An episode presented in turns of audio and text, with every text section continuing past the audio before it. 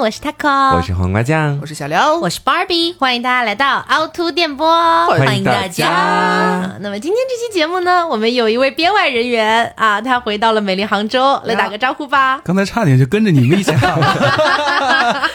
大家好，我是大人。啊，大人今天回来呢，不是来跟我们录制这个歌友会了，他终于可以站在这里跟我们一起录一个正常的主题了。然后还有一件事情呢，不知道听众们有没有发现哈，其实芭比老师呢和大人老师两位是第一次在我们的节目里搭档呢。这关系呢，not too close，所以两位是不太熟的状态是吗？没有，我跟他认识啊。对，我的意思是第一次在节目上碰面，很高兴认识你。好的，好的，就是不太熟的意思了。这么多年，他跟我说不太熟，快开始吧，我听不下去了。好，那今天的话呢，我们的主题是延续，呃，好像几个月之前吧，我们录了另外一个主题的。当时我们聊了人生当中很多的第一次嘛，希望都是最后一次。对。然后当时我看评论，就是大家都觉得还挺有意思的。让我印象最深刻的就是有一个人他在评论里面说，他说他第一次去星巴克，然后对着店员说了一句：“你好，我要一杯星巴克。”我觉得这就是一个很经典的，能够代表人生去到一些个第一次的场所的。时候会面临到的一些窘境。嗯，那今天呢，我们继续来分享这些窘境。啊，首先是这样的，就是最近呢，我本人是有一个想要去学开车的一个想法啊，还没有落到实处 啊，还没有报驾校，但是确实是有这样一个想法。那现在呢，呃，就是想来向各位取取经。对，在场有驾照的有谁呢？嗯，除了他都有，好像都有的都有。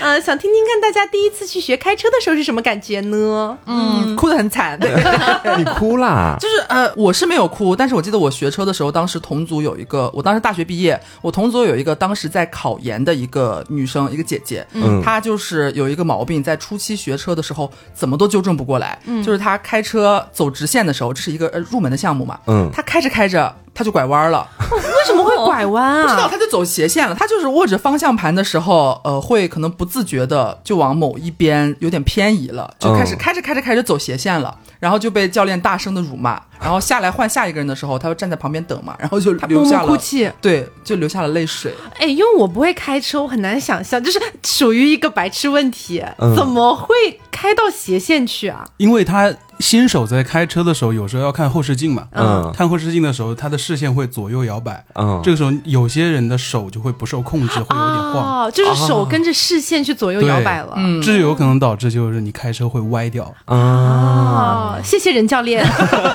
我好歹也是六年驾龄了。哦，老司机，老司机了。那我再说一下我的吧。我是十八岁就高考完结束，因为我月份算比较大，可以直接去学驾照。嗯，然后哎，这里先炫耀。一下，本人一个月拿到驾照了啊，好厉害！全部满分过掉，全都全都是一次过的，是吗？然后 OK，哇哦，可以了。然后刚才刘总说他是要哭嘛，嗯，我这里呢，我学车的时候是我鼻子要烂掉了，为什么？因为我那个教练，我学车不是夏天嘛，就刚好是暑假的期间哦，我也是夏天学的。然后那个教练在我开车的时候，可能他觉得太放心了，他把脚放到了前面的台子上面。而且把鞋子给脱掉了哦！我的教练是一个四十多岁的中年男性，然后他喜欢穿尼龙袜。在在摄氏度三十多度的高温天气下，我的鼻子马上就要被它臭烂掉了。哦，所以你才在一个月之内学完。我真的受不了了，逃跑逃离了。因为我们那边有个规矩嘛，就温州那边考试考驾照，它是需要刷时长的。嗯，你得把这个时长刷满，你才可以进行考试。嗯，然后我要刷那个时长的时候，就得不停的开，不停的开，不停的开，不停的闻，不停的闻它那个脚臭味儿。我真的很难受。天而且他那个空调，他还开内循环啊！我真的，我真的鼻子是要感觉要麻木了，已经。所以他本人对此就是并没有任何的感感受，是吗？他完全没有开的真好，他完全没有感受，而且他甚至还在我当时还没吸烟，嗯，他当时他把脚摆上去，他还边抽烟边的呢，把脚散发着那个个味道，就脚臭味儿再加上烟臭味，我真的人要坏掉了。天哪，哇，这避雷耶，真的是好可辛怕苦。了。哎，不过你们在学习的时候都是有开倒车对吗？他是可以行驶的，是吗？你不会没开到车吧？当时呢，就是我们我在内蒙考的嘛，我们呢也是要刷时长。然后呢，你在考科二、科三的时候，你这时长呢，你需要坐在车里，但是呢，这个驾校为了节省油啊，于是怎么样呢？就让你坐在里面坐着。啊 对，就是他在副驾驶前面，他是有一个摄像头的。然后这个教练呢，就说你隔半个小时呢，稍微挪动一下。啊，对这是可以的，吗？这可以的，因为我们在刷时长嘛，所以在我在考试之前，我都不知道科二、科三几乎要考一些什么。这这太扯了吧？但是他这个还不算扯，我们那边也是有摄像头的，要看着你。然后，但他防为了防止他们这种现象，他还会在隔一定的时间给你出道数学题，你要用手势比出来是数字几。什么？不是学驾照吗？为什么在学数学啊？我们那边更变态。嗯，就我们那边，就除了你需要坐在那边刷时长，然后呢，隔一段时间动一下，然后教练呢，他。呃，如果说一问教练说，那我们什么时候学一下考试的内容呀？啊教练说没事儿，不着急。哎呀，都能过啊，都能过呢。对，就这样，他跟你打打的这个保票，就是那都都能过。后来反正又不是他我才知道。补考，对，后来我才知道什么回事呢？是在考试之前，先用一个下午的时间，他把你带到考场去，然后呢，你就说，哎，大家这一组同学呢，你们就轮流来开一下，我告诉你们这些就是简单的要点是什么，你们自己练就好了。所以呢，他告诉你之后，每个同学有两圈训练的时间，你如果想要多练习呢，你就留下去，你就一直等着，就是一圈一圈的一圈的轮。嗯所以其实你虽然说刷了那么长时间，但其实训练也就那一下午，科二科三都是这样子的啊。这么水吗？你们那边？对，有点过分，水等于是你说的那个什么训练的那一下午，在此之前你们都没有就是日常去上课练习过吗？上车？对，我这个没有练习，他就是坐在车里，然后顶多就是倒库很难嘛。然后呢，你如果跟教练说，教练我可以练一下倒库吗？教练说行，那你那你开一下吧，你开一下吧，稍微开上几圈练一练就行了。我说好，这也太水那啦！他会在副驾陪你吗？不会，就是我们那边都不会，他有摄像头就行了。而且当时我们练的是皮卡，哎对，我们练的是 C 一驾照嘛。然后呢，我们还没有一定，就是这个驾校没有一定的条件说可以给我们开小轿车，就只能去开皮卡。没有教练车，，对，没有，就是教练皮卡车。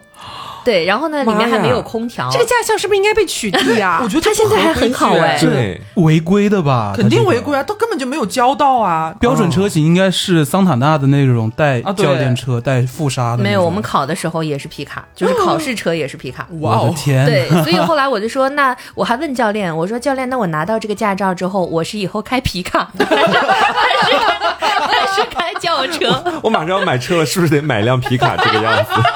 对杭州不让车我不会开。对，然后所以当时我就很害怕自己过不了嘛。但后来发现教练他都是比较老道的那种，就是他告诉你的这些，嗯，这个嗯你当时去可以去的这种小 tips 都能用上，你只要记住他这些 tips，你就能过技巧啊，哎就是他告诉你看到什么点就打方向啊盘，对速通指南。对，就其实最后考的是你的记忆力。对，然后当时考科三的时候好搞笑，他不是要路考嘛，走在路上。对，我因为以前我们都是在这个教就是驾校里面坐着，啊到后来就是他考试之前把我们带到车上，我真正的把这个车开动起来的时候，我说哇，他在动啊！感觉眼泪要流出来。对，然后后来呢，我没有想到要去踩油门嘛，他就不动了。然后教练就说：“呃，你其实可以去踩一下油门。” 我说这样车就动了。他说你可以试一下。然后我说好。后来我才知道，哦，原来踩油门车才会动。哦，说到这个，其实还有个很难的点，就是踩离合啊。如果你学的是嗯 C 一驾照的话，对，油离配合嘛。油离配合手动挡，哦，我好像在听天方夜谭哦。是啊，这个是对新手非常不友好的一个东西。是的，如果熄火就会直接挂掉。对，直接对我听你们两个讲，尤其是听芭比讲，我觉得我当时去的那个驾校简直就是一个天堂，你知道吗？就是因为我们当时驾校是一开始的时候，先在驾校里面去练，然后大概练个小半个月的时间，对就每天上午下午教练都会全程的跟着你一起练你的，车是会动的是吗？肯定会动啊。就从来没有任何一个瞬间是你坐在那个车里面，然后让摄像头对着你，然后你什么都不干，这太奇怪了。做数学题。对呀、然后只有到临考试那几天，会让我们提前进考场，熟悉一下考场的环境，在里面开个几圈。模拟那时候对，也是从早开到晚，我从来没有听说过，就是在那边一坐坐一天，这太可怕了。那你到时候考试怎么通过呢？你们通过率会不会很低呀、我们通过率还蛮高的。你这是在质疑内蒙的交通道路考试 标准低耶？没有没有，我们那边开车人都很野的，对，就可能野性开车嘛。开车那边那个选择定点是怎么定点？就比如说你要开那种九十度转弯的一个那个拐角，然后教练会跟你说你要在什么时候开始准备去打方向盘，把车往那边去拐，然后那个时间点他会把它对应到路边的某一棵树上。就比如说有一棵小树长在路边，教练就跟你讲，当你窗子上的某一个点和那个小树重合的时候，你就马上去把你的方向盘转多少多少度，然后他会给你定好的。那如果换了一条路呢？啊，那就不行，他只是。你你问住我哎，那就挂了，那就挂啊，那就挂了。小树不在那儿了，怎么办？那就挂了呗。就初期可能是给你练那种感觉出来吧，到后面的时候，你可能慢慢自己到了一个合适的位置，你就会转了这样子。之前网上我是看到过有一些教练啊，为了帮学生通过嘛，就是在路边，他可能站在考场里抽根烟，然后把烟头灭在某个地方，就踩在那里，让学生看那个烟头去进行标记。然后考试那天刮大风。下大雨，对我就希望 Taco 可以就是找一个非常负责的驾校，找一个天堂一样，不要找我们那样子，真的很夸张，听起来真的很可怕哎！就算我那样学出来了，我都不敢上路吧，真可怕。好，那我觉得我们今天聊开车这个事儿应该是没聊尽兴的，对，不如就等俺不知道什么时候，但是等俺把驾照学了啊，等俺可以开车上路了，呃，咱们再可以单开一期聊聊开车这件事情。等我们都八十岁的时候应该可以吧？还有个开车的特级 OBA 是吧？我努力，我努力，好吗？好，那接下来我想问一下大家哈，就可能有个跳跃了哦。咱们接下来聊一聊第一次去蹦迪哦哦，是一种什么样的体验？我到现在还没有蹦过迪耶。你有吧？我没有。你去 gay 吧也算了，那算什么迪吧啊？那只是一个很吵的酒吧而已。那那你觉得什么样的才算？就我觉得那个舞池一定得大吧，总不能就是那个几亩三分地吧。所以你是靠舞池来判定它是不是迪吧？在我的脑海当中是这样子的，因为我上次会有点狭隘。因为我上次去的那个 gay bar，你说它像迪吧吧，确实也有人在上面蹦蹦跳跳的，但是它的那个舞池加起来大概也就小三四平方米的样子啊，对，很小，大家就在上面一起蹦，我就觉得说真正的迪吧应该不是这个样子的，嗯，是吗？但现在有舞池的也不多，对，要现在的迪吧也不多有舞池了，对，它会有不同的一些类型了，基本上大家都在卡座上面玩了，对啊，这这这么先进。我记得我第一次去蹦迪的地方，应该是在我高中成年了啊，成年了。嗯，然后当时是我们高中好多个那个同学一起约着去的。然后我记得在古早的时候还讲到过，就是我因为我们有一个同学，他其实已经成年，但是因为他长得太显小，就看起来像初中生，所以被拒之门外。然后这样的一个故事。然后我记得当时我去的那个迪吧的舞池也没有多大，我感觉最多五到十平方米吧，也没有也没有多大。大家确实是那种就是。当年在重庆非常出名的一个蹦迪的地方，嗯嗯，所以我觉得不能只靠那个舞池大小来判断了。那我觉得还蛮无聊的。这么算，我算是进过迪吧的了。对，因为其实实际上第一次去的时候，我反正我个人的感受就是因为没去过嘛，我就会觉得有点紧张，不知道里面是不是都是那种张牙舞爪、群魔乱舞那种感觉。对。但实际上进去之后，就发现大家也都蛮正常的啦，就该喝酒的喝酒，该跳舞的跳舞，然后该搂搂抱抱的搂搂抱抱，该亲亲嘴的亲亲嘴，就那种感觉也没有很怎么样啊。对我上次去到那边的时候，就是因为我一开始我也很害羞嘛，我不敢去那个舞池里面蹦。但张老师一看就是那种经常去蹦迪、抽烟、喝酒，什么都来 了。迈阿密常驻嘉宾是，他就是直接把我拉到了那个舞池上面去，我这才发现哦，那个地板好像是弹簧地板哎，就是它可以就上下来回这个样子啊。然后我当下就是失声尖叫，我说哇，这个这地板竟然可以来回弹力，是那种有弹性的木头啊。对对对，然后张老师就跟着我一起在那边蹦了一小会儿。你就算蹦的满头大汗，你就算不蹦的话，也会被别人带着一起蹦起来的。对，大家会拉着你一起蹦。对，嗯。不知道大家以前有没有看过一个电影啊？就是连续有三部吧，叫《喜爱夜蒲》的。我看过什么东西？好像是一部香港那边的三级片了，限制级片，对对对，限制级片。我知道了，我知道了。对，里面它有很多就是这些年轻的男男女女，兰桂坊啦，哎，兰桂坊啦，去逛夜店、蹦迪啦，穿的非常的裸露那种。然后呢，所以在我以前的印象当中，就是你如果想去蹦迪，你就一定要穿成那个样子。如果对，因为我以前从来都没有去过，我第一次去是在大学，你要把奶子都露出来。就是一定要是 一定要是那种银色亮片的小吊带裙。对对对，然后并且是那种能够肉隐肉现的看到你的一些就是呃事业线之类的、啊。然后我当时就是脑海当中就这样，所以当时是冬天，我在想，对，然后当时是朋友的一个生日，然后就说邀请去那个杭州的一家夜店嘛。我说那我应该穿什么美美出席呢？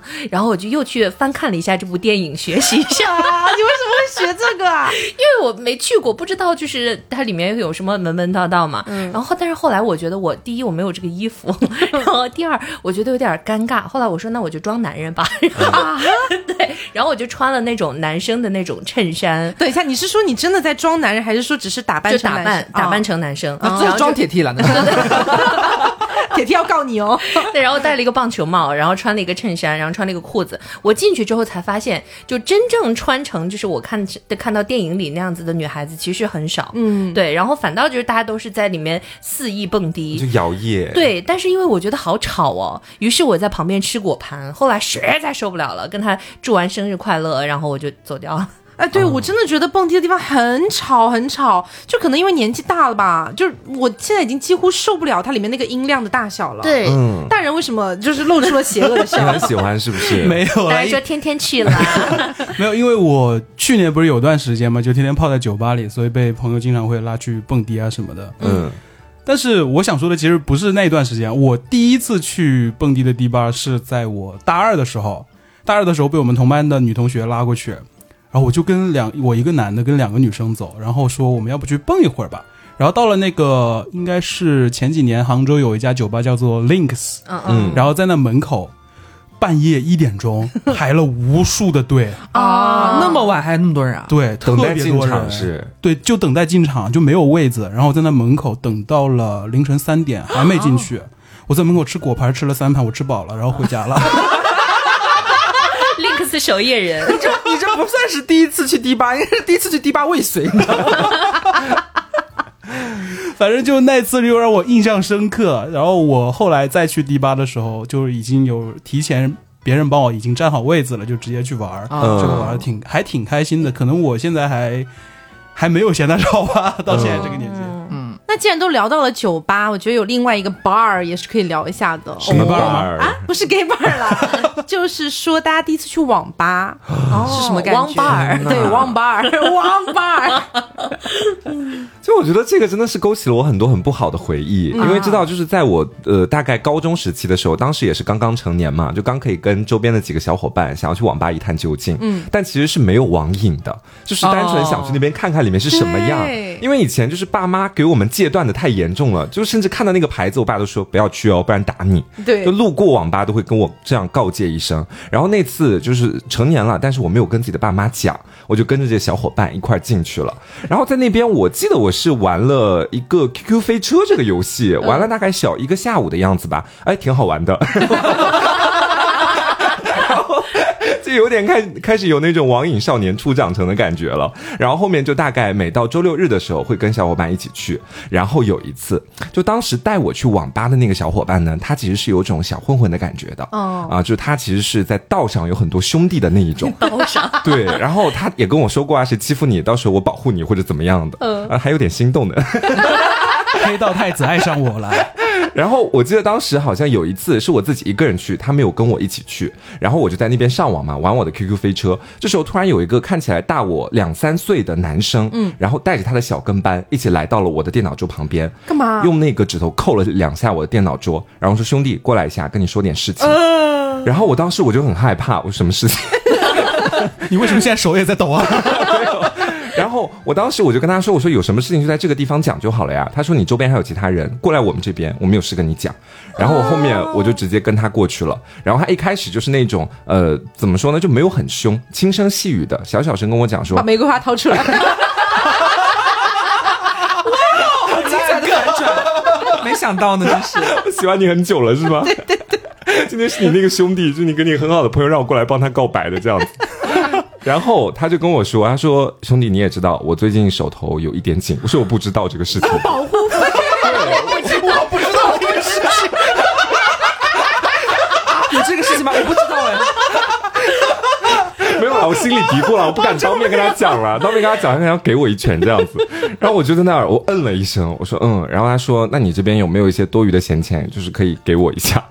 然后我当时我就跟他讲说，我说我找找。因为你去网吧身上肯定还是要带一点钱的嘛，就续一下那个时间什么的。我身上还有一张二十，还有一张五块，然后我就把二十五都给他了。他说：“ 对，我以为你会只给一个五块，我以为他会给二十，没有想到 二十五块都给了。没有，他就当着我的面，我当着他的面就直接掏钱的，就我口袋有多少钱，他看得一清二楚，克扣五块，然后挨一顿打，何必呢？然后我就都给他之后，我就说好了吧，我现在可以回去上网了吧？然后他就说你现在你现在回去吧，就以后到这边来就是。道上都叫我什么什么什么，以后你在外面被别人欺负了，你可以报我的名字，或者是要打你，你跟我讲，我帮你打他。那你欺负我，请问我该报谁的名字？你还有上一集吗？然后后面我就把这个事情跟我当时那个比较好的朋友去讲了，然后我那个好的朋友到后面还说要找人，就是帮我去打他这个样子。复仇。对我们后面也有经常去网吧，但是没有再看到那个人了。哦，险些酿成了二十五元的纠纷。对，血案，好可怕，是很吓人。抢劫，我网吧里三教九流其实都有的啦。对，嗯，我记得我第一次去的时候年龄也很小，应该也是高中那个时候吧。然后去，但是因为当时我并没有，确实也像黄瓜讲的，没有什么网瘾，就是包括。那个时候比较流行的什么一些大型的游戏啊，其实都我都不太玩，而且不会玩。然后后来就逐渐演变成就玩泡泡糖，很火哎。对，就就别的都，因为当时我高中了，其实那时候泡泡糖已经不火了，就没什么人在玩了。嗯，就因为实在找不到什么可以玩的游戏，然后又觉得在网吧如果是去看一些剧啊，就觉得好像很没意思。嗯，于是就转成了玩一些那种古早，甚至打开了四三九九。美少女换装，对，那我第一次去网吧真的没有什么太好的体验。那你们都是那种没有网瘾的就人吗？可能跟我还不太一样，我是那种会在网吧包夜的人。哦，然后我第一次去网吧应该是初中，上的是黑网吧。就当初嘛，我初中的时候就是已经好多年前了。然后那个时候我们那边的管监管也不是特别的严。嗯，然后我们当地就会有那种小的那种黑网吧。嗯，然后不需要身份证，然后过去就跟他说。哎，能不能开台机子？我多出五块钱，然后他会给你一张卡，然后给你随机生成一个别人的乱码的一个身份证号，然后让你能够上那台机子。嗯，然后我都不敢接话了，真 吓人呢！不过现在已经越来越好了，现在都要人脸识别，现在基本不可能了。现在都要人脸识别能对得上才能。现在未成年也不会去网吧了，家里都有。对哦，那我当初是没有现在像配置那么好的电脑嘛，那时候是想去网吧玩那个什么剑灵吧，剑灵那个就当初非常火的一个游戏，然后就天天在网吧包夜。但是这个事情有个后续，我在网吧包夜的第二天。我们学校的教导主任过来，把我们一波人全都给带走了。第二天吗？第二天，就第二天的白天就包了一个夜。我那天其实跟家里说的是我去朋友家住的，然后 朋友家在网吧啦，朋友是教导主任。然后第二天，因为我爸在我们当地那个教育局嘛，他就问查我到底在哪里。他可能觉得有点不对劲了啊，然后他就把就我们学校教导主任就直接出来查，然后直接把我们一波带走。那天我好多兄弟在一起在那包夜了。更过分的是什么？他把那家网吧的前门、后门还有侧门全都给堵了。嗯，然后我们想跑都跑不瓮中捉鳖，真的直接给我们瓮中捉鳖，然后回去写了两千字的检讨。落难兄弟了，在那以后就没有再去过了吧？在那以后，在那以后就家里又有好的电脑了。我的话，其实我我第一次去网吧。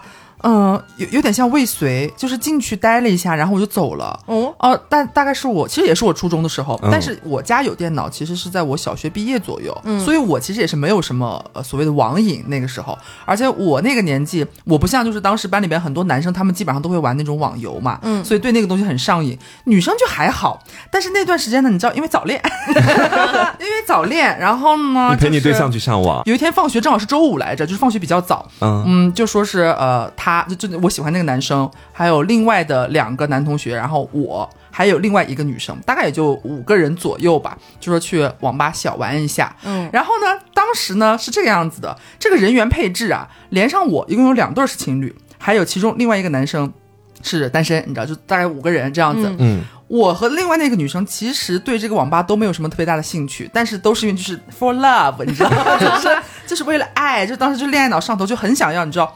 嗯，多和自己的那个喜欢的男生多待一会儿，你知道那种感觉，想陪在他身边。然后呢，我们就放学进行一个大肆的前往，也是其实，你看我那会儿都多少年前了，就二十年前，呀呀呀呀呀呀呀，差不多小十来二十年前了吧，也是学校附近会有那种。监管不是很严那种网吧，而且周末的时候呢，他们去，哎，我们那帮人都长得很高，嗯，放学之后大家都会很鸡贼，就会把校服脱掉，嗯，然后个子又很高嘛，其实就想要假装自己成年吗？对，而且每次都成功，因为我们那帮人真的很高，嗯，就基本上就是，呃，你懂，反正就是呃，蒙混过关，咱们就是个蒙混过关。那是我人生中第一次进网吧，但是呢，也是要装出一副自己很老练的样子，但是进去之后。那几个男生就非常的熟练的开启了他们的游戏，嗯，我和另外那个女生呢，我们两个挨着坐，就百无聊赖，你知道吗？看着那个电脑，你就不知道你该干点啥。就是我第一次坐进网吧里边，我对着那台比我们家高级很多的电脑，我束手无策，我不知道我要干什么。玩黄金矿工，对，打开四三九九啊，对啊，实在不行扫雷。但是就很很迷，你往那一坐，你就觉得周围的一切对我毫无吸引力。嗯，我我不知道有没有人会有这种感觉，就你不知道该干嘛。而且刚刚他跟我说那句让我特别有共鸣，我一下就想起来当年的那个心情。呃，你说实在不知道干嘛，你可以看看剧嘛。嗯，刷刷那时候，呃，可能台湾偶像剧不是很火嘛，那你就看电视剧喽。但是你不知道为什么脑子里就会有一个念头，你总觉得我来网吧上网看电视剧。感觉有点不划算。对我总感觉我去网吧是应该去玩游戏的，偏偏我又不喜欢玩任何游戏，这是什么刻板印象？然后我和那个女生商量了一下，我们俩就离开了。我们撇下了自己的你们的男朋友，你们没有没有 love，你没有 love 了，那 love 瞬间就瓦解，你知道吗？然后我们就走了。然后后来我就再也没去过网吧了，啊，完全没有。你至至今为止吗？没有。哎，可能后来呃又有去网吧，就已经是大学的时候了，那不能算网吧了吧？可能就学校的那个叫网咖了，当时已经。我们叫电子阅览室。啊，对我们大学就有电子阅览室，是大学里面的，大学里图书馆的，对。啊，对，类似于你知道那个叫网吧，也是二十年前了，可以吗？我好震惊！我震惊的是在于，书馆的电脑，他管它叫网吧。哎，这么多年以来，这么多年以来，我跟刘总我都没有感觉有代沟，今天突然感觉有了。这也是要掏钱啊，按小时算啊，对我们来说就是网吧那种感觉。你快点出去！是一个非常健康向上的网吧。是理是理。好，那既然都聊到上网这件事情了，嗯，应该还有一件事是大家人生里面或许做过的。第一次和网友面基过吗？哦，有哎，啊，炮友不算哦。我说出这句话了，真的是。看完了，瓜没有故事可以讲了。我想想吧，因为刚刚想好的素材突然不能用了呢。我第一次和网友面基，其实还蛮后来的，是在我大学的时候了。因为在我初高中，包括小学的时候，我妈妈一直给我灌输的一个概念就是，不要跟网上认识的人见面，他们全是坏蛋，就是网上网的人全是坏蛋，就这个概念。然后好不容易到了大学之后，就会觉得说，我现在也能分清一些人了。然后包括我们在网上认识了这么久啊，然后我第一次和网友面基的话呢，咱们就是应该是面了刘总。啊，真假？对。你是我第一个就是网友面基的人，哇哇，那你成功率很高哎。但是就是他这个，我觉得也不能算，因为当时我们俩其实已经是确定一个恋爱关系了，然后才见的面嘛。而且在网上认识很多年了。对，我觉得我要说的是另外一种，就是单纯朋友关系的那种见面。当时是也在大学吧，然后呃，好像是要去上海干个什么事情啊，不记得了。然后就去了一个当时我在饭圈认识的一个朋友的家里，他是上海人。然后去的路上其实一路都非常忐忑，虽然我们甚至视频过，就是因为关系很好嘛，都是女生。然后我也看过他长什么样子，他也看过我长什么样子，叭叭叭叭之类的。但是去的路上我就非常担忧，就觉得说我见到他，呃，我们会不会有一些就是尴尬？对，因为在网络上我们就是那种淫言秽语非常多的人，对，会有一种破壁感。对，就会害怕见了面之后会很尴尬，嗯，然后会害怕他会不会讲说你跟视频真的很不一样，或者什么什么之类的，会有这种担忧。结果没想到见了面之后，哇，他跟视频长得一模一样，哎，对，然后我们就是一个大肆拥抱，然后继续开始淫言秽语。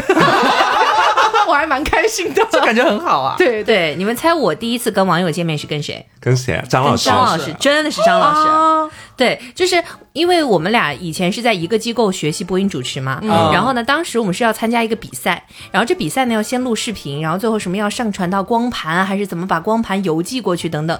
当时我不太了解这个要怎么操作，然后呢，我们那个老师就说这样吧，我给你推一个同样都在我们这个呃这边学习的一个同学，你去加一下他微信，问一下这是怎怎么样的，嗯。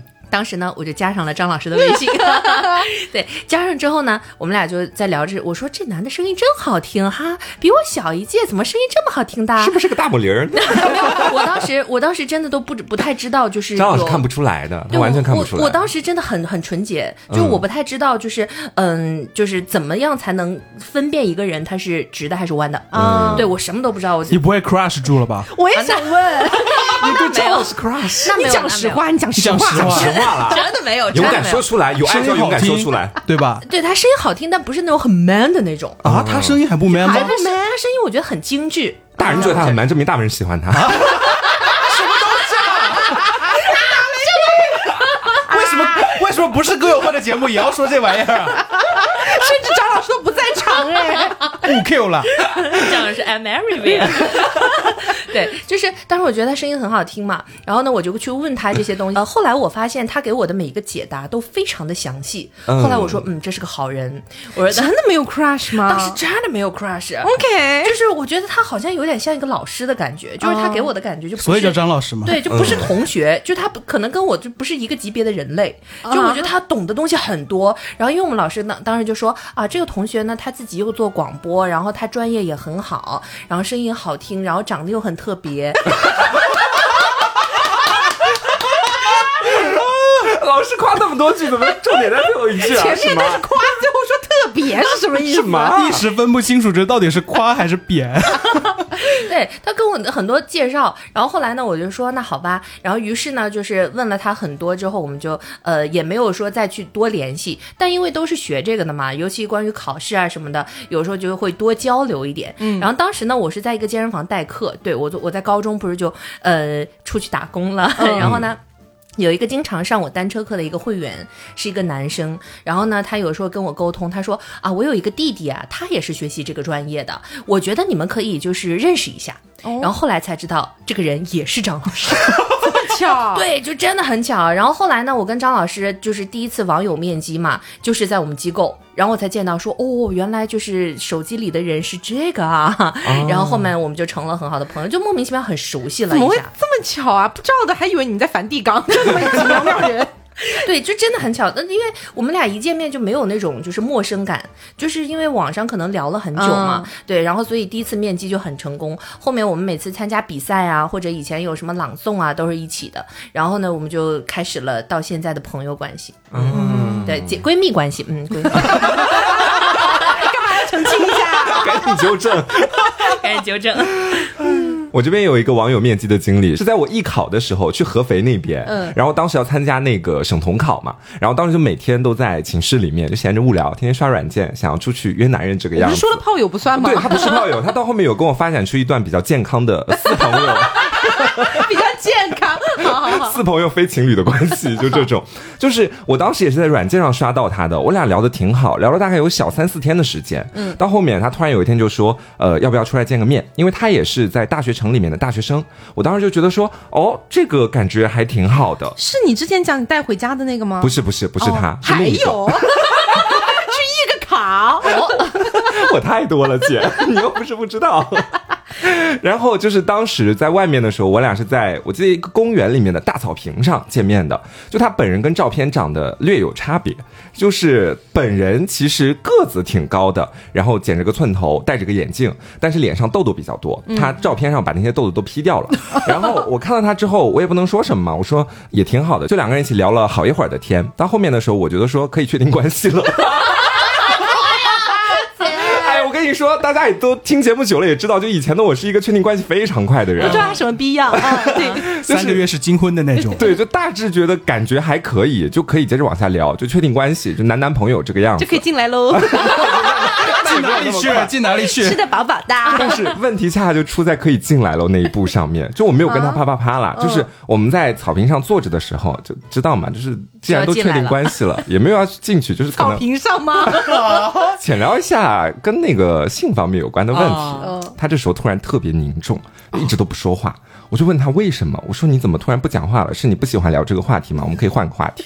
是我也没有饥渴到那种地步。然后，然后他这时候就很有难言之隐，问了半天什么都不说。我就有点生气了。我说你快点说。我说有什么问题就我们早点交流，早点沟通。就两个人想要在一起很久的话，必须要把这些问题讲清楚啊。我也不知道为什么逼脸，他一天就是 跟他说两个人在一起很久。然后他就跟我讲说，他下面就是硬不起来这个样子。他就是有跟我直接坦白这个点，他就跟我说，就说每次性生活的时候，就下面可能一点反应都没有。对方多大？也就大学生，大我大概三四岁的样子吧。那也就二十出头最多。对，怎么这么早？啊对，然后我当时我挺傻傻眼的，就是 因为我没有听别人跟我讲过他有这方面的问题。我想到第一个就是有点尴尬，赶紧安慰他，我说没关系，没关系的，是不是？从今天开始我就是你最好的朋友，马上变朋友。然后我就跟他说没关系，我说啊，这个可能是你太紧张了，那你有没有什么寻医问药干嘛的呢？他说他不好意思去医院，也不好意思跟朋友、跟家里面人讲，但觉得如果要跟我开展关系的话，就必须要就是把这个事情提前讲清楚，这个样子。哦，谁要跟你开展关系？讲实话，我当时是有一点那种纯爱战神的，就是我答应下来了。你可以柏拉图，对我当时是有一点对爱情有那种非常憧憬和向往，就是我觉得对 for love 就是为了爱，因为爱什么都可以，就这种感觉。然后后面答应下来之后，两个人也没有想着性生活那档子事嘛，就每天还是继续在往下聊。大概聊到了小大一大二的时候，中间我俩有数次见面，对。数次见面，然后可能是我去看他，或者他来看我这个样子。所以在这个过程里面，你们算情侣吗？没有没有，中间我忘记讲了，中间大概是在我离开合肥考完试之后，我俩就分手了。也正常，没有合肥之恋。我刚突然忘记讲这个点了，是因为到后面我们俩的关系还维持着就是很好的朋友那种，就平常私下都会很多的聊天，然后只要去到对方的城市就会去见个面吃个饭这个样子，但是就再也没有就谈爱情相关的那些内容了。嗯，没有。大家现在看我的眼神，怎么突然间都有一种 怜悯的感觉？怜悯。因为说实话，你这一段如果他不是有这个问题的话，你们应该会很狠了。我也觉得，就是为了爱长长相厮守一辈子这个样子。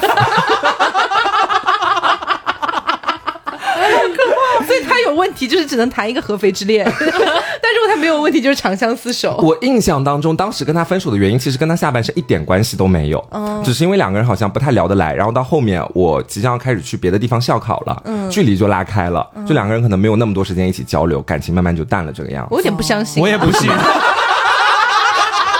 我都已经想好怎么说，我刚才想说，嗯，不信。我在你们的心里到底是什么？那既然我们都聊到了和网友面基哈，嗯，就让我想到了刘在古早的节目里面好像有分享过他跟网友面基，然后一起去看演唱会的经历。对，就是两个合在一起，第一次和网友面基，第一次和网友面基的目的是为了一起去看演唱会。我第一次去看的演唱会是费玉清老师的，哇哦，好特别哦。对，当对当时是我莫名其妙的在手机上收到一条消息，说费玉清老师邀请你去看他的演唱会。没有，他要开演唱会，然后就记得之前我的爸妈跟我讲过，然后他们以前可能属于定情歌曲吧，就是一剪梅，然后对我就说那我来就是看一下父母这一辈儿听的歌曲吧，然后于是呢我就到了现场，后来发现现场的人呢可能并没有那么多，然后其他的歌曲我一首都没有听过，对，然后后面在一剪梅的时候，我当时非常投入，还录了视频，这就是我的第一次经历。费玉清老师有讲黄段子吗？呃，我已经记不得了，当时我还小啊。哦，那接下来我来讲一下我第一次吧。但说实话，我这次演唱会经历也是未遂啊。你怎么演唱会都会未遂啊？干嘛没买到黄牛票？没有，我后来变成黄牛了啊。对，事情是这样的，事情要说到一七年。那次是 Charlie Puth 的演唱会，是那个唱 See You Again 的那个段眉嘛，嗯，然后在上海的梅赛德斯那个场馆，然后，然后我那个时候呢弹着的是前前女友，嗯，然后就是他在福建上学，我去找他，然后后来没见到那个，嗯。那时候买了票呢，我是通过暑假打工一整个月，然后赚了三千块钱，嗯然后买了两张看台的票，大概是一千二。嗯。一千二呢，但是快要到临近这场演唱会开始的时候，也就是十月份，嗯。我们分手了。，Oh my god，就是演唱会还没开始，你们就已经分手了？对，本来已经计划好一起去看演唱会，然后我买票，我订完酒店，啊。So sad，然后结果十月份分手了。我没有想到是这样的未遂，啊，然后呢，我做了一个操作，你把票卖我把了，票卖了，什么海龟汤吗？儿子说自己是黄牛嘞，自己的黄牛嘞，然后我把票挂到了闲鱼上面。关键是我其实也不算黄牛，我比原价低的出掉了，那你这只算转转卖啊卖就转卖了，而且还转亏了。本来可以高价卖掉的，然后用用这笔钱，后来一个月都跟黄瓜泡在酒吧酒吧里面。嗯，就那段时间我很荣幸，我很荣幸我那段时间不是那段时间不是天天找你出来喝酒吗？嗯，我也没答应几次了。我我今天是得罪你们了什么了吗？好歹是你曾经的 crush，这个点倒也不用提出来了。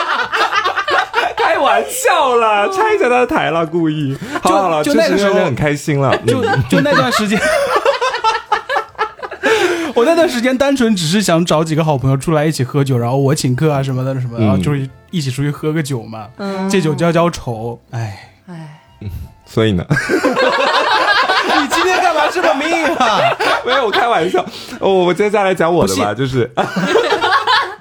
就是我当时第一次去看那个演唱会是跟好妹妹一起去的啊，不是什么是好妹妹乐队吗？哇，妹妹乐队一起去看演唱会，欧米茄，祝你新年快乐！我还在刚刚大人的那那个情境里没出来，然后我说，对他刚说不信，然后我说我再来讲我的，然后我我是跟好朋友一起去看好妹妹的演唱会，他说我跟好妹妹一起去看好朋友的演唱会。我记得当时跟我一起去的那两个朋友，一个是我的白月光，就我在节目里分享过的，嗯，就苦练他到不行，每天早上就自己一个人戴耳机听那个喜欢这样跟着你什么什么的，想着他的脸那样子，嗯，然后另外一个是一个直男朋友，然后当天其实我对我的那个白月光是有一点喜欢的感觉的，我们当时买的票，因为当时大学嘛，买的是最便宜的，我记得是九十九块，哦，然后九十九就坐在大概是四五十排这个开外。遥远的山边，真的是遥远的山边，就你只能够通过现场的那个 LED 屏幕去看到那个舞台上的歌手是什么样子的，然后他们的一些小小的动作，很明显的动作吧，你是能看得清楚的，其他什么都看不到。然后我们当时在现场就是一起跟着那个歌曲去哼啊，去唱啊，我是会时不时的去瞟一下我的那个白月光的，嗯，但是他没有就是太看我，我还有点小小的难过这个样子。然后当时在选座位的时候，就是，哎，白月光坐在左边，直男坐中间，我坐右边。因为我不能跟他讲我喜欢他，那个时候我什么都不说旁边，总可以吧？就大家一个顺位就直接坐下了，我不能这时候突然说不行，我要坐我白月光旁边，你过来，赶紧给我让位置。你怕显得太刻意。，对，没有任何理由可以由。撒娇啊，我要坐中间间。还做中间妹，你不能坐左边哥啦，然后直男掏出一朵玫瑰花，烂梗啦。然后这就是那次演唱会的一个整体的记忆和经历啦，就是让我觉得很遗憾的点，一个是没跟白月光坐在一起，一个是好妹妹的那个真人的相貌我是没有看到一眼的，我所以大家看看电视一样。大家对于演唱会的印象丝毫没有跟乐队本身有关系的。我不记得我古早讲过没，讲过也是很多年前的事情了。就他我前面有讲嘛，就是我们第一次去看那个演唱会，是我和我的饭圈的认识蛮久的基友、约好了第一次去一起看 XO 的演唱会，当时也在上海。也是那个场，然后我印象是，我就不说我们的感受了哈，就我们和就是开演唱会的主角们，哎，明星们有点关系的。那是我第一次就是看到吴里涛涛，吴里涛涛，吴里涛涛站在台下，你知道，就是你知道看到中国人看就是演唱会是你是很亲切的，就是因为本身你犯的是好像是韩流团体，但是偏偏就是中间有中国成员，然后你去交流的时候，你就觉得哎呀。怎么说买红烫，你知道那种感觉。然后尤其是涛涛一开麦，你知道那股茶字味儿，你知道。他他当时说了一个，就是是不是黄子哥？呃，是黄子韬唱歌。黄子哥什么？是不是黄子韬唱歌才能那么好听？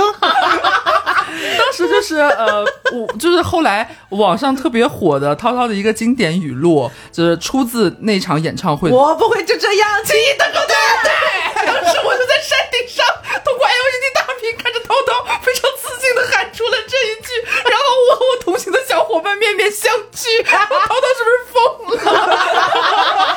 那个经典场面你在现场，我在现场，我们当时就是尴尬大笑，偷偷疯了，好可怕。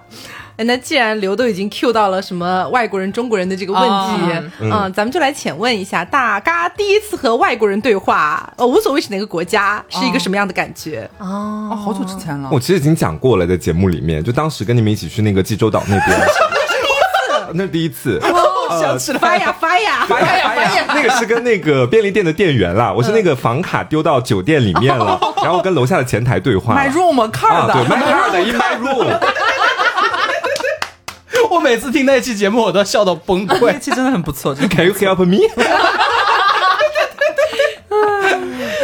哎，我我是学双语播音专业的嘛，嗯，但是我第一次跟外国人讲话是在我大学的时候。外教吗？呃，算是外教吧。嗯，就是因为我是一个内蒙人，之前呢也不知道是因为环境问题还是什么，我从小到大几乎没怎么见过外国人。哦，对，就是嗯，就感觉这个这个。嗯，外国人只在手机上，或者说，说这个电视里 数字生命，我说电视里才能看到。我说我真的很想跟一个外国人说话，嗯，然后呢？当时这世界上真没有外国人。然后当时就是，比如说初高中的时候，有的时候会出去旅游嘛，然后出去只能看到外国人，但是我不敢跟他们讲话，对，然后也一直没有机会。然后后来呢，我是成功的，就是凭借我的英语和我的播音，考到了双语播音专业之后，才第一次跟外国人讲话。然后当时呢，是我们外教，但是我们第一次对话的时候不是在课上，嗯，是当时在健身房旁边，然后他正好也在那个健身房锻炼。后来一看是老师，你的人生有很多的场景都在健。健身房 哎，然后当时我在在想，我说我需要跟他打个招呼嘛。然后呢，后来一想，我是学双播的，我是不是应该专业一点？我是应该说 hello 呢？Nice to meet you, I'm June。还还还是说 I'm so glad to see you？我是应该就是这样夸张一点的，还是 hello I'm so glad to see you？就是我不知道要用什么样的发音去跟他讲。然后后来我就哑言了，我就开始一下社恐，不知道怎么跟他讲话。我放弃了。然后结果他就跟我打招呼了，具体他怎么怎么怎么跟我讲，我忘了。hello I'm glad。我他夸张，他非常夸张，因为他就是知道我们每一个人的英文名嘛。当时我的英文名叫 Lily，Why？哇哦！对，然后呢，他说哦，Lily，然后他非常夸张的就跟我打招呼，对，然后我当时就哑住了，我真的一口话一，哎，一口，你知道我这一口老痰吐在脸上是吗？今天大家怎么回事啊？我真的瓢到不行，我真的一句话都讲不出来。后来我说，呃，You come here to，呃，to fitness，right？我当时真的是这么讲的。我包括什么英语语法、单词，全部全部全部崩坏，什么都忘记了。然后后来那一刻，我就开始自卑了。我说我这是学的是什么专业？马上问外教，Can you speak Chinese？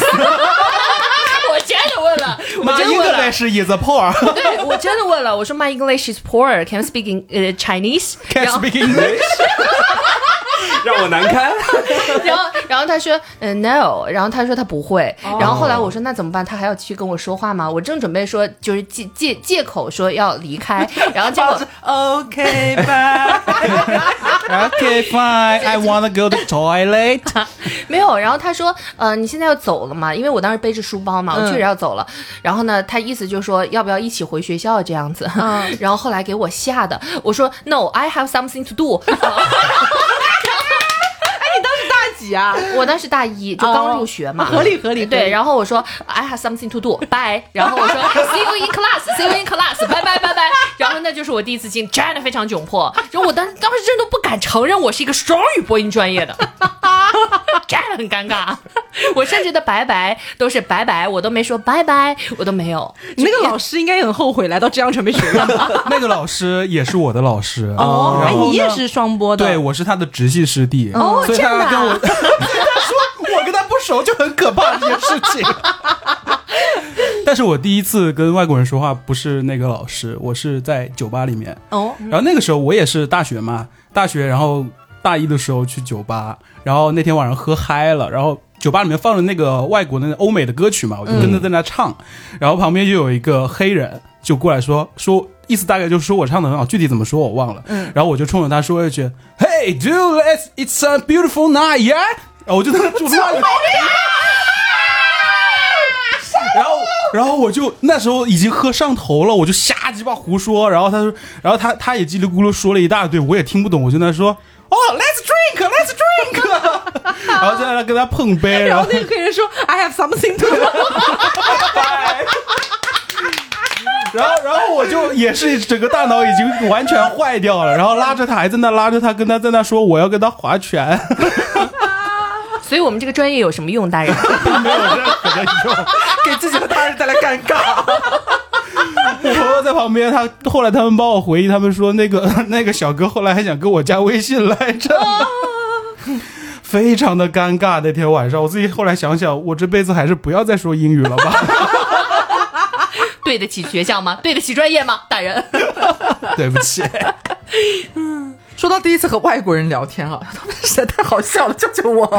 就是我其实第一次和外国人交流也是和外教老师，但是因为我从小就是学那个英语的，呃，启蒙时间比较早，学前班开始第一次学英语，那个时候呢，其实就有外教了。但是我小时候是一个特别特别腼腆的高个女孩，你知道吗？就别人看到你都会觉得说你好像很外向，他们就会有一种潜意识，一开始就会抱以一个呃很兴奋、很高度就是饱满的一个状态来跟你讲话，然后发现他说完他的问题之后，发现我是个哑巴，哑巴哑巴没有办法给出一个及时的回应。然后我就印象当中，我第一次跟外教说话的时候，可能是。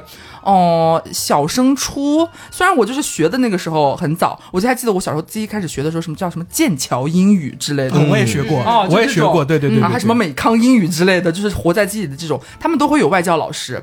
我第一次和外教老师讲话的时候，我真的非常紧张。我还记得我第一个外教老师的名字，她叫做 Michelle，她是一个美国女人，嗯，然后年纪稍微有点大了，一头金发。长得其实还蛮漂亮的，然后她是一个特别和蔼，就是她上课不像是有一些隔壁班的外教是会那种，嗯，怎么说？我不知道是他们有要求还是干嘛，每次和学生讲话的时候都要有一种很夸张的那种状态。Michelle 不会，他非常的就是平易近人、和蔼可可亲，像一个正常人，你知道？然后我们第一次说话是下课了，然后第一堂课。结束之后，我们有十分钟的一个课间时间，大家很饿，就会去学校外边有一个卖鸡蛋灌饼的地方去买鸡蛋灌饼。然后呢，买回来鸡蛋灌饼之后，准备在教室里边吃，吃到半中间，然后我们这位米少就走进来了。走进来之后，他就是撑着个鼻子，疯狂嗅。嗯，嗅完了之后，他不会说一句中文。他一句中文都不会说，然后就呃，我现在回想的话，就我不记得他原话了。他表达的就是说，闻起来好香，你们在吃什么？我们其实在场的所有孩子都听懂了，但是没有一个人回答，好尴是你知道，就是有一个出于礼貌的一个角度，你不可能就是大家保持沉默那么久时间，你还是要做一些回答，就表现出你的努力。然后在场的孩子们就开始用那种中式发音，就开始拼鸡蛋灌饼。怎么拼呢？egg，但是罐罐怎么说？不，没有人会说罐怎么说。后来我们邻居都说这是 pancake，我都说鸡蛋灌饼是 pancake。因为那个外教，我印象当中他好像是那时候教我们的时候刚来中国，可能没多久。嗯，他对中国的饮食文化包括这些东西，他他不太了解，他很诧异，因为可能在他的印象当中，他们的 pancake 应该不长鸡蛋灌饼那个样子，而且味道应该也不太一样吧？你下次就说是鸡蛋披萨就好了。哎，对，好应该说是披萨来着。谢谢你。双播师，双播师 哥，懂得真多。你看双播还是有用的，还是有用的。以后来做翻译工作吧，我觉得挺适合你的。我还真在翻译的时候跟别人说过。啊，我不知道有没有之前跟你们聊过，就是我去做互联网大会志愿者的时候，嗯，就是一个印度籍的来宾，他跟我在那疯狂的说，I want to go to toilet，toilet，toilet，我听半天没听懂，然后后来才反应过个印度腔太重了，我后来才反应过，他说他想去厕所，然后说哦，this way，this way。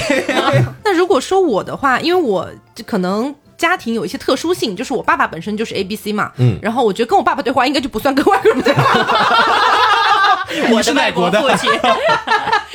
然后呃，我第一次跟外国人对话应该是在电话上，就是当时我在美国的那个哥哥。然后打电话过来要找我爸，然后他们俩好像要沟通一些什么事情。啊，好像有印象。对对对，然后呢，当时是这样的，就是我古早的时候讲到过，我哥打电话过来呢，他只会说那么几个字，就是我找我爸爸，然后就不会说任何另外，他基本上不太会说中文，可能最多就是你好、谢谢、再见，我找我爸爸。you know，就这样的一个状态。然后就诞生了你上次那个大 house 的事情，是吧？呃，对对对，但是我们把时间倒回到我小时候，应该是上小学的时候吧。然后有一天是我妈好像在厨房，不知道在捣鼓什么东西，我爸呢在他的书房好像也在工作。这时候电话打过来了，我看他们两个半天都没有人出来接，可能都没听到。于是呢，我就把那个电话接起来了。然后我张口就是你好，找谁呀？然后那边就愣住了。我找我爸爸。不是，他那个时候还没学会这句话，不懂哦对，这句话是我爸在这件事情发生了之后才教他的。防止你接电话。然后当时叽里咕噜叽里咕噜给我讲了一大串英文，当时我在小学嘛，而且讲的又很快，其实我听不太明白，听但我听得懂那是英语，所以我就是 开始介绍我自己。我介绍吗？My name is Taco. What? Is Taco Tuesday? 对我当时印象里面好像是 My name is blah blah blah，就我的英文名，然后我接着说 I'm I'm ten years old。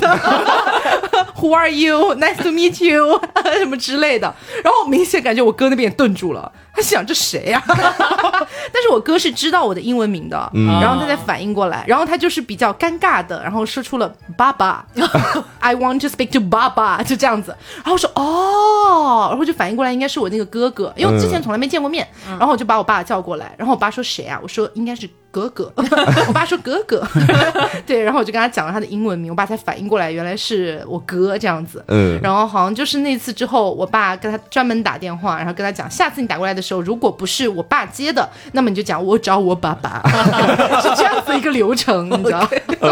好，那实际上，今天我们还准备了很多的一些关于第一次的一些议题。居然没聊完。呃，居然又没聊完。对我们，我觉得甚至我们这个第一次是不是可以开个系列啊？对，可以的。对，以后慢慢来跟大家聊。那包括大家，比如说有一些感兴趣的第一次的某种场景或者某种场合，大家可以在评论区里面留下来。然后，如果我们有精彩的故事，也会跟大家分享一下的。嗯嗯，不知道大家在我们今天聊到的这些场合里面，就是包括了去学开车、去酒吧、去网吧，第一次和网友面基，还有第一次去看演唱会，还有第一次去跟外国人对话等等的这些场合，有没有爆发出一些比较精彩的小故事呢？嗯，也欢迎在评论区里面告诉我们。好，那今天的节目就是到这里，我是 Taco，我是黄瓜酱，我是小刘，我是 Barbie，我是大人，别着急，慢慢来。拜拜。